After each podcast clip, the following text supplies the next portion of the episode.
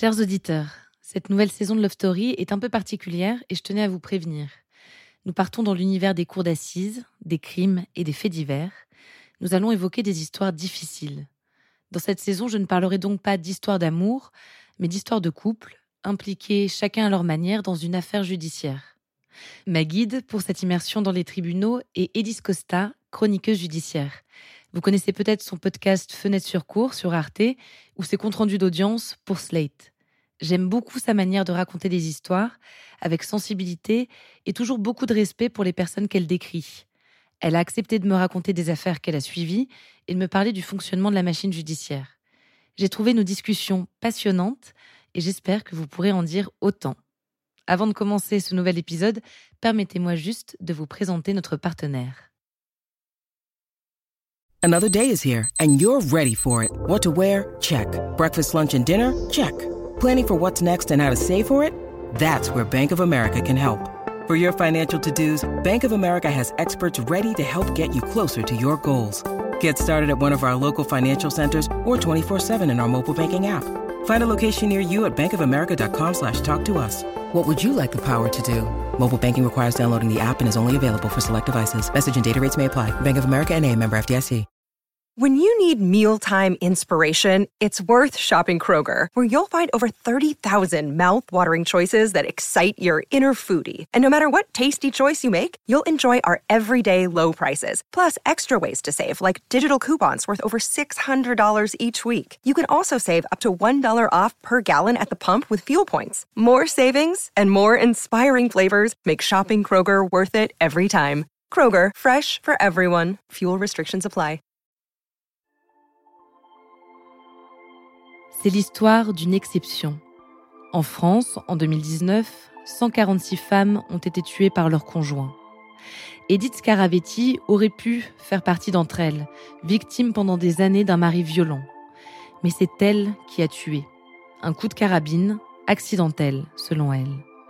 Edith Scaravetti a caché le corps de Laurent Baca pendant trois mois avant que la police ne le découvre, emmuré dans le grenier. Elise Costa nous raconte dans cet épisode le procès de cette affaire complexe où l'accusé est aussi victime.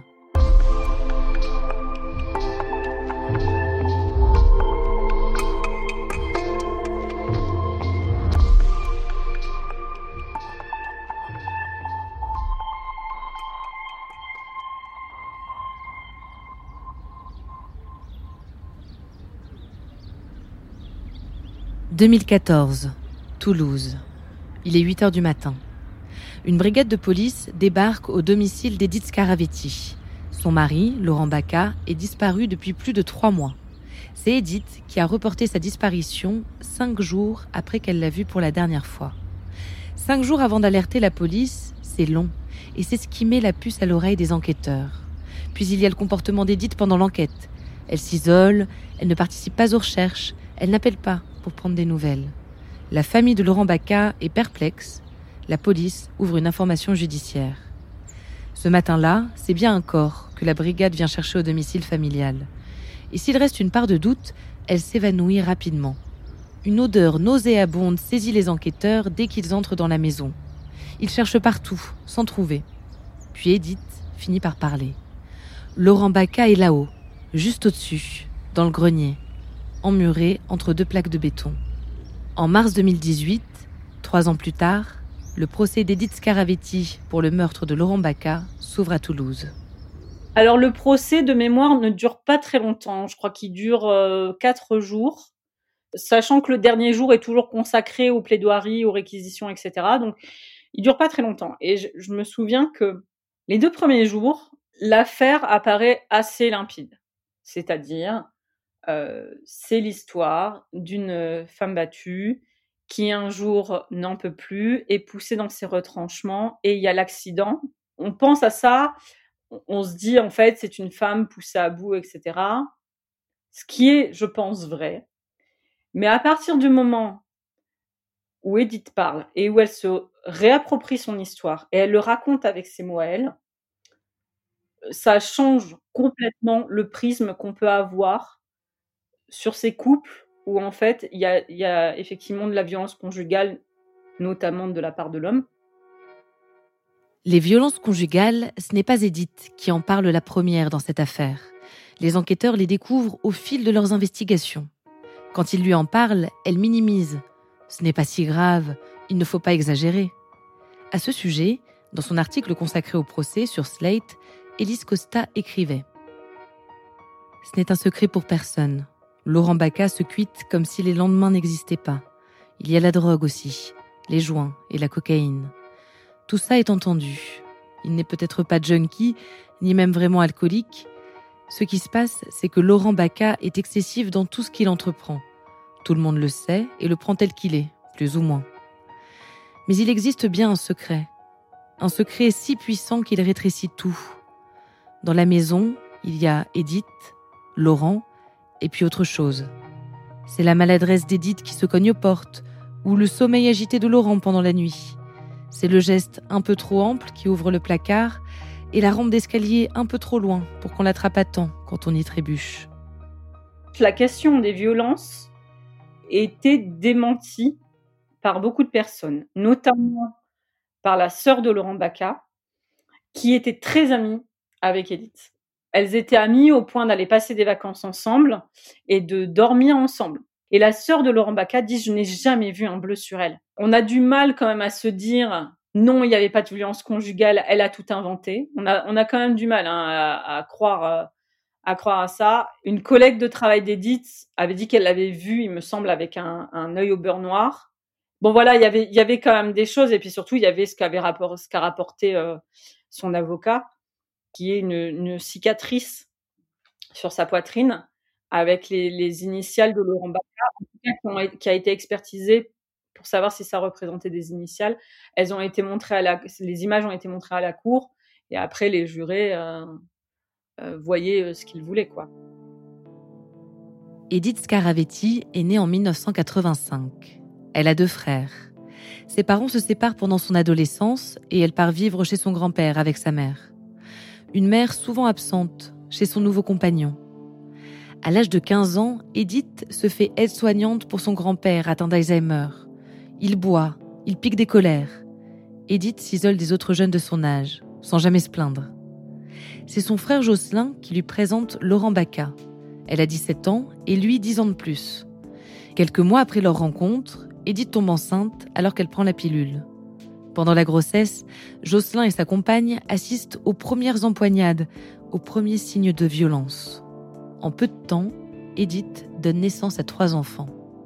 Edith, elle est, euh, en tout cas quand je la vois dans le, dans le box, elle est habillée très simplement, on lui donne beaucoup plus que son âge. Euh, je crois de mémoire qu'elle a 30 ans ou 31 ans en fait, quand elle comparait elle est devant la cour d'assises. Euh, en tout cas, au moment des faits, elle en avait 27, donc elle était jeune. Mais on sent que c'est quelqu'un qui a vécu. Elle n'est pas marquée, ce serait pas tout à fait juste de dire ça, mais elle porte une certaine gravité sur le, sur le visage. Et puis, elle a une façon, on sent qu'elle est verrouillée, quoi. Elle, elle a une façon de se tenir, quand même, elle a les épaules rentrées, même quand elle s'exprime, elle est, euh, elle est dans la, dans la retenue. Les témoins, en fait, rapportent quand même une, une, femme très volontaire, très courageuse. C'est un terme qui revient souvent. Euh, parce que à la maison, Edith, elle fait tout. Elle a trois enfants, elle, travaille, elle s'occupe euh, du ménage, des courses, d'aller chercher les enfants, elle s'occupe d'absolument tout, elle s'occupe du jardin. Quand il y a des travaux à faire, elle s'en occupe, parfois avec son beau-père, parfois toute seule. L'un des amis de Laurent qui, qui, a reconnu devant les enquêteurs, qui a dit en fait, on disait à Laurent qu'il avait beaucoup de chance d'avoir Edith, qu'elle faisait tout et que c'était, et ça m'a marqué, que c'était une femme comme dans l'ancien temps. Un soir de violence, Laurent sort la carabine héritée du grand-père d'Edith. Ce n'est pas la première fois. Il frappe Edith, ils se disputent. Laurent pose le canon de l'arme sur sa propre tempe. Selon Edith, l'arme est déchargée. Elle a jeté elle-même les munitions. Elle dit avoir cette nuit-là seulement frôlé la crosse de la carabine. Mais une balle était chambrée. Quand le coup part, elle va se réfugier dans la salle de bain jusqu'au matin. Puis elle panique, enterre son mari dans le jardin avant de le porter jusqu'au grenier, trois semaines plus tard. La belle indifférence, c'est un concept que j'ai appris euh, à ce procès, c'est une experte euh, psychiatre qui parle d'Edith en disant que le fait de parler de Laurent Baca toujours au présent, le fait de pendant trois mois où elle cache sa disparition et sa mort en fait à tout le monde, et de continuer à vivre en, euh, en dansant avec les enfants, en jouant avec les enfants, ça relevait en fait de la belle indifférence, qui est un concept pas vraiment de déni, mais de verrouillage des émotions. Et pour ce faire, on fait comme si tout allait bien, tout en sachant euh, qu'en fait non, tout ne va pas bien. Mais bon, voilà, la, nature humaine étant ce qu'elle est, c'est complexe quoi. Considérant la complexité du profil d'Edith, ses silences, les personnes présentes au procès n'attendent pas grand-chose de sa prise de parole. Et pourtant. Je, pense que je me disais, avec Edith Scarafetti, il va falloir lui tirer les verres du nez. Et c'est pas du tout ce qui s'est passé. En fait, elle se lève, donc elle prend la parole et elle est restée deux heures à raconter qui elle était, ce qui lui était arrivé, comment elle avait vécu les choses. Et elle le racontait parce que je pense que c'est quelqu'un de brillant et d'extrêmement intelligent. Elle l'a raconté avec une clarté que j'avais rarement vue. Pour moi, ce moment où Edith Scaravetti parle et où elle raconte en fait ce que c'est réellement les violences conjugales, sans rentrer, c'est pas parce qu'elle racontait des détails difficiles ou non, elle raconte un mécanisme, elle raconte un mécanisme psychique et elle raconte pourquoi on reste et pourquoi on le cache. Et euh, moi, ça c'est un de mes moments d'audience les plus marquants, à tel point qu'à un moment j'ai arrêté d'écrire. En fait, elle a raconté un détail. En fait, Edith raconte, on le sait grâce aux enquêtes de personnalité, mais là, elle le, raconte elle-même. Elle raconte qu'à l'âge de 12 ans, elle était partie à la mer avec euh, sa famille et qu'au camping, elle s'est fait, euh, elle s'est fait violer par un gars qui, euh, qui l'a, qui l'a surprise là. Elle sort des douches parce que ça s'est passé dans les douches et elle retrouve sa famille et elle ne dit rien elle dit, alors ça, elle le dit pas à la barre, mais elle l'a dit aux experts. Elle dit en fait, je voulais pas leur, ils avaient l'air tellement heureux, je voulais pas leur gâcher leur journée. Ce qui en dit long en fait. Et en fait, elle n'a parlé de, de cette agression, à de ce viol à personne. Elle en a jamais parlé à sa famille. Elle en a jamais parlé à ses amis. Et la seule personne à qui elle en a parlé, c'est Laurent. Et bon, voilà, il est au courant. Et des années plus tard, un jour, elle avorte parce que parce que voilà, elle est tombée enceinte sous pilule et c'était pas prévu et donc ils peuvent pas le garder parce qu'ils ont déjà trois enfants et et voilà. Et lui lui en veut beaucoup. Et en fait, elle raconte cette scène où elle elle vient de de de se faire, enfin voilà, de subir une IVG. Elle va dans la douche, donc on imagine qu'elle est déjà elle-même pas très bien. Et là, en fait, il la viole sous la douche. Et elle dit il l'a fait pour me faire revivre ce moment. Parce qu'il était en colère et il voulait me, me, me punir. Et elle, comment elle l'explique? Elle dit oui, c'était horrible. Mais en fait, moi, à ce moment-là, je me dis, je me dis, en fait, il m'a vraiment entendu. Il a vraiment écouté ce que je lui ai dit quand je lui ai raconté ça. Et ça, c'est, en fait, on comprend comment le, cerveau va détourner une information pour pas euh, l'aimer moins, pour pas le voir lui comme euh, commettant des actes monstrueux. Le dernier jour du procès, les jurés entendent les plaidoiries ainsi que les témoignages des enfants du couple. Le parquet a requis 20 ans de réclusion criminelle pour Edith Scaravetti. Il faut maintenant patienter pendant la délibération. En fait, l'enjeu au procès d'Edith Scaravetti, c'était pas de savoir si elle l'avait fait ou si elle l'avait pas fait, c'était de savoir si c'était un accident ou non. C'est-à-dire si c'était un homicide involontaire ou si c'était un meurtre et donc un homicide volontaire. Parce que ça joue sur le quantum de la peine.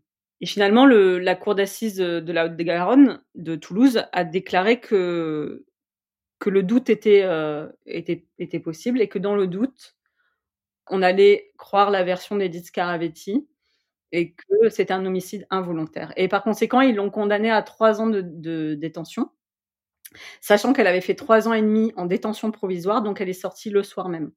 C'est sûr que du côté des parents, de la sœur de Lambaka, de ses amis, euh, d'entendre trois ans, bah finalement c'était pas entendable. Ils ont hurlé, ils se sont adressés aux jurés en disant euh, on, espère que vous vivrez ce qu'on a vécu. Il y avait une amie de Laurent Baca qui criait, qui disait elle l'a emmuré, elle l'a emmuré, pour bien rappeler que, les faits étaient, horribles. Non, c'était très, très, très tendu. Et, elle s'est mise à pleurer en fait, mais on sentait. Alors c'est pareil, peut-être que c'est moi qui, le surinterprète. Elle pleurait de, de, on voyait bien qu'elle pleurait de la situation. On voyait bien que c'était pas des larmes de joie en fait. Un an après ce verdict, en mai 2019, Edith Scaravetti est de retour en cour d'assises pour son procès en appel. Cette fois, elle est condamnée à 10 ans de réclusion criminelle. Elle retourne en prison.